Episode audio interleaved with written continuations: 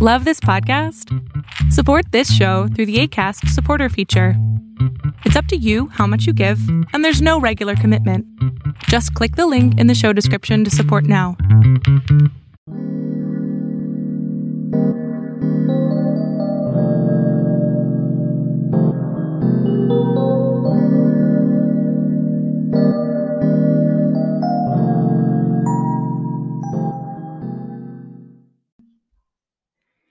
Hola, ¿qué tal? ¿Cómo están? Súbele el volumen a este espacio de por y para mujeres y de vez en vez para varones también. Hoy es 12 de septiembre de 2020 y en esta fecha tan bonita vamos a empezar este episodio con algunas pequeñas variaciones en el formato. Yo soy Leticia del Rocío Hernández, así me encuentran en Twitter y en Facebook. Y estoy aquí en esta noche para platicar con ustedes sobre un tema definitivamente claro para las mujeres y sospechosamente incierto y ambiguo para los hombres.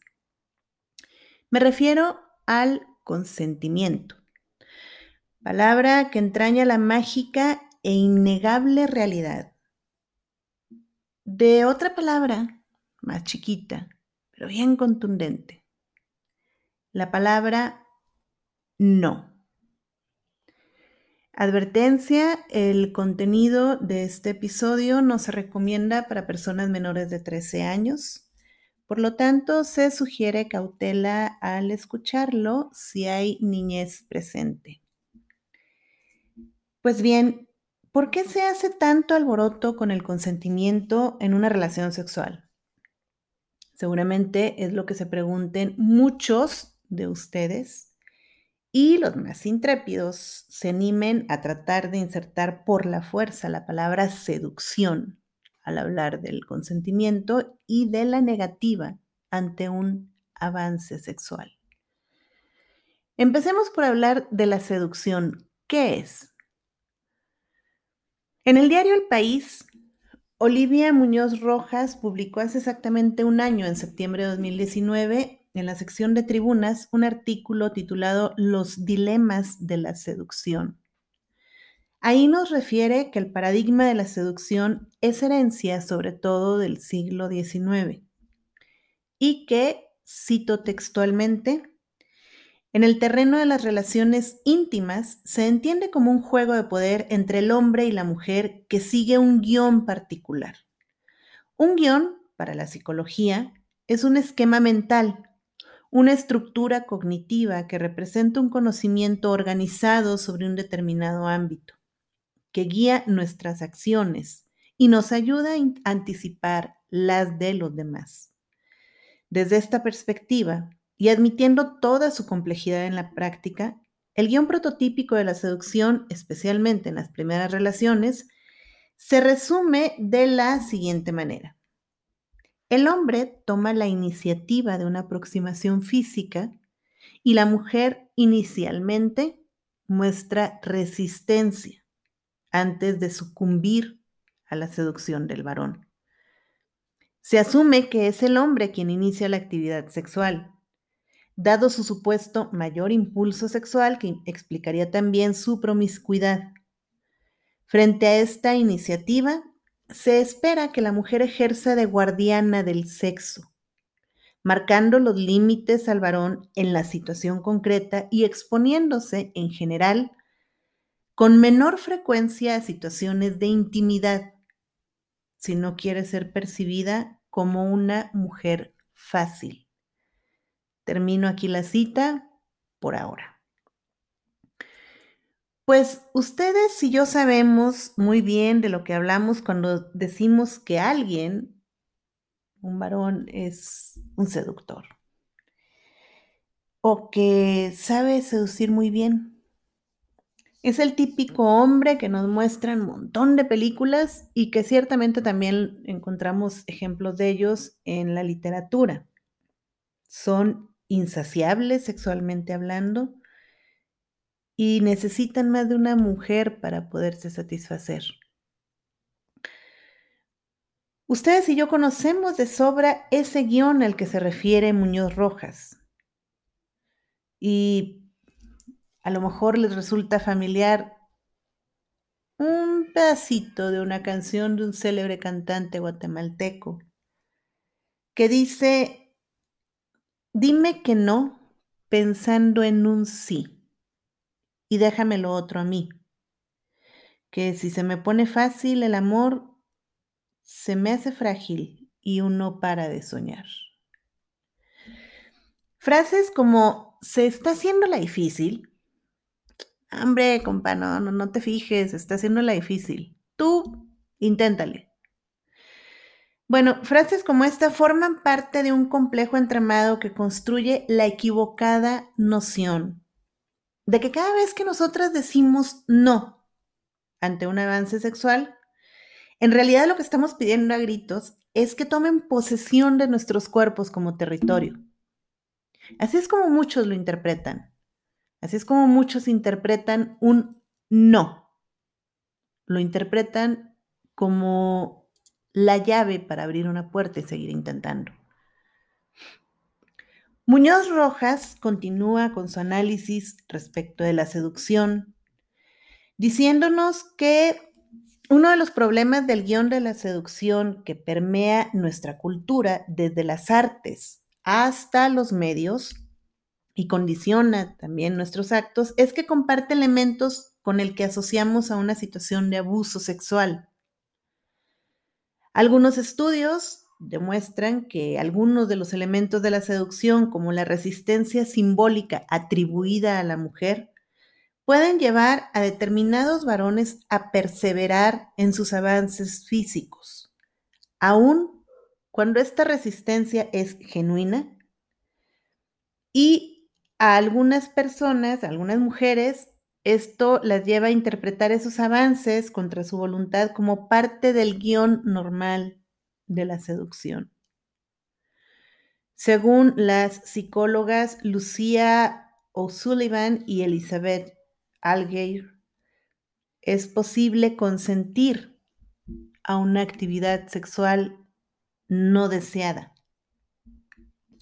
Por lo tanto, el consentimiento sería el resultado de expectativas sociales y de género, incluida la anticipación de una reacción contrariada o violenta por parte del varón de no producirse ese consentimiento, o desde la perspectiva del, varón, la expectativa de consumar una acción sexual por él iniciada. Y en este caso, la evidencia no deja lugar a dudas. Ya se terminó la cita. Muchos de los testimonios de mujeres víctimas de violación inician con que claramente se negaron ante los avances sexuales de su violador, en los casos en que éste eh, resulta ser una persona conocida, un familiar, un compañero o un jefe. En este guion eh, se asume que el varón, por un lado, tiene que tener la iniciativa de empezar estos avances sexuales. La mujer de entrada tiene que decir que no, porque es la guardiana del sexo. Pero el no prácticamente no significa nada para el varón. Al contrario, le motiva, le impulsa, lo reta. Y entonces, en este guion, el varón continúa, insiste y busca persuadir, busca convencer. Y yo digo prácticamente torcer la voluntad de la mujer que inicialmente dijo no.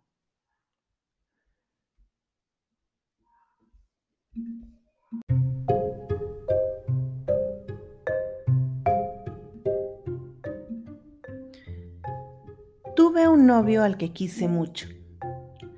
Reunía todas las cualidades que yo buscaba en una pareja. Inteligente, cariñoso, amable y además tenía un corazón muy noble. Nunca lo escuché levantarle la voz a una mujer, mucho menos la mano y mis amigas que lo conocieron antes que yo se expresaban de él como pocas veces he escuchado que hablen de alguien más. Cierta ocasión, yo estaba muy estresada por una presentación importante que tendría en el trabajo. Justo ese día de mi presentación, todo lo que podría haber salido mal salió peor. No escuché el despertador. Cuando entré a la ducha nunca salió agua caliente. A mitad de camino casi me quedo sin gasolina. En fin, que al terminar el día estaba exhausta. Cuando se abrió la puerta del elevador, él estaba ahí, sentado a la entrada de mi departamento con un ramo de rosas. Le agradecí el gesto, al tiempo que le dije que por favor se fuera, que ya nos veríamos al día siguiente con más ánimos de parte mía. Rodeándome por la cintura, me atrajo hacia él y me dijo que claro que no, que él sabía exactamente cómo hacer que mi horrible día quedara en el pasado, como otras veces había sucedido. Yo insistí que no, que por favor me hiciera caso, que no era gracioso que no me dejara poner ni los pies en el suelo. Fue entonces que sucedió todo muy rápido.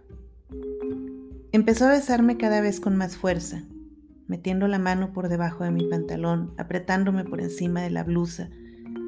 Yo no podía dar crédito y en algún momento mi mente no supo cómo reaccionar. Él abrió la puerta y no alcanzamos ni siquiera a llegar al dormitorio. Cuando terminó, me dijo con una sonrisa, con la misma sonrisa de siempre. ¿Ya ves ¿Cómo era esto lo que te hacía falta? A partir de ahí me fui en picada.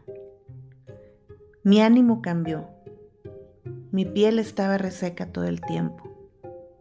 Me mordía las uñas, se me caía el cabello. Empecé a fumar mucho más de la cuenta. Pero seguí con él.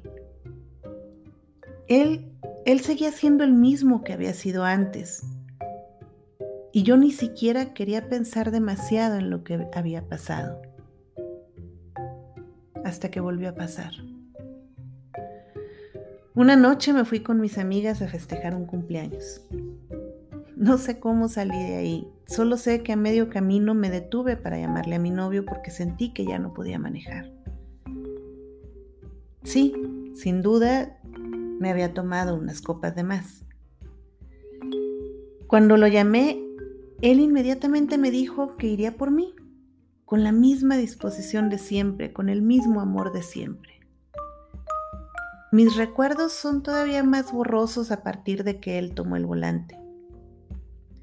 Pero lo siguiente que recuerdo con absoluta claridad es que al despertar a la mañana siguiente, sin ropa interior, pero con la blusa puesta, sentí miedo. Me levanté de la cama y comprobé que estaba sola. Caminé hacia la sala y ahí, en la entrada, encontré una nota de él sobre mi ropa interior junto a las llaves de mi carro. Ya sabes que siempre puedes contar conmigo, decía. Ya no lo volví a ver. Y nunca me atreví a denunciarlo. Y él, él va por la vida, jugando un papel de víctima, diciendo que no sabe cómo le hice yo eso a él, cómo lo pude dejar a él, que me quiere tanto.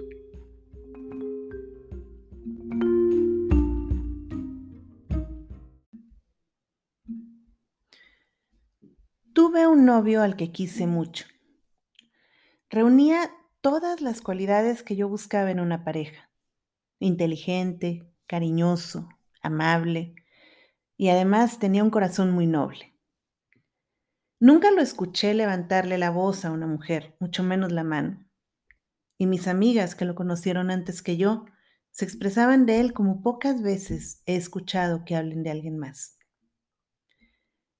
Cierta ocasión, Yo estaba muy estresada por una presentación importante que tendría en el trabajo.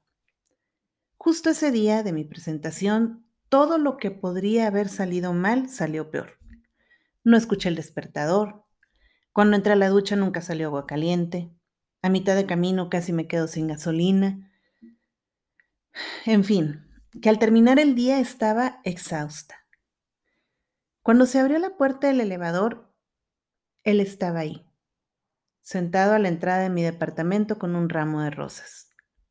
Le agradecí el gesto, al tiempo que le dije que por favor se fuera, que ya nos veríamos al día siguiente con más ánimos de parte mía.